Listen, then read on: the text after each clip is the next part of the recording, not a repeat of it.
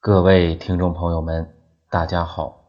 今天我们来讲的故事的名字叫做《屠龙之计》。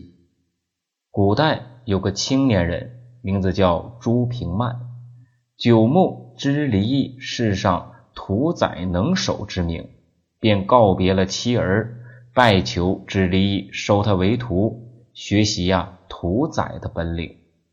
知离异说：“年轻人。”大家一向看不起屠宰这一行，常称呼我们为杀猪的，说的好听一点就是屠夫了。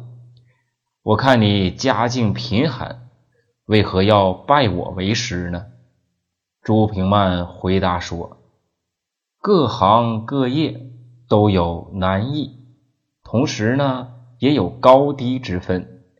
比如屠宰业，杀鸡。”最为简单，杀猪略难之，杀牛更难，杀龙则是最难的。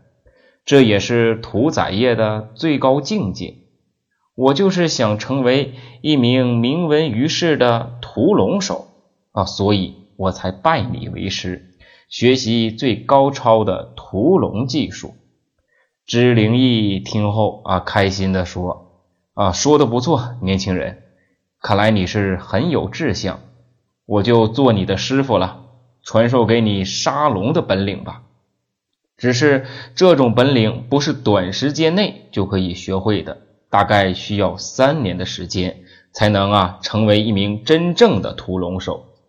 朱平曼说：“老师，我有毅力，我也能吃苦，肯定能够学成。”知离又说。此外呀，学习屠龙学费昂贵，三年的时间啊，预计要一千两银钱啊。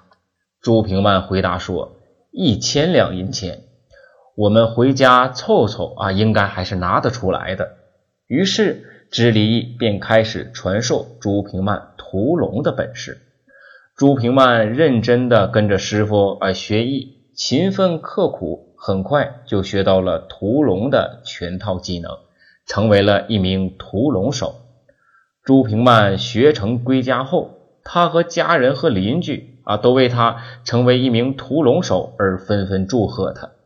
可是他从来不知道龙是什么样子的，也不知道龙在什么地方。他虽然精通屠龙的本领，但是却根本派不上任何的用场。时间慢慢的流逝，屠龙的手艺啊，这样的一身本领。并没有施展的地方，因为啊，他无法捉到传说中的龙，屠龙更不用说了。后世用屠龙之意比喻虽有高超技艺，但却没有丝毫实用价值的技艺。那好了，那今天这个故事便是屠龙之计的故事。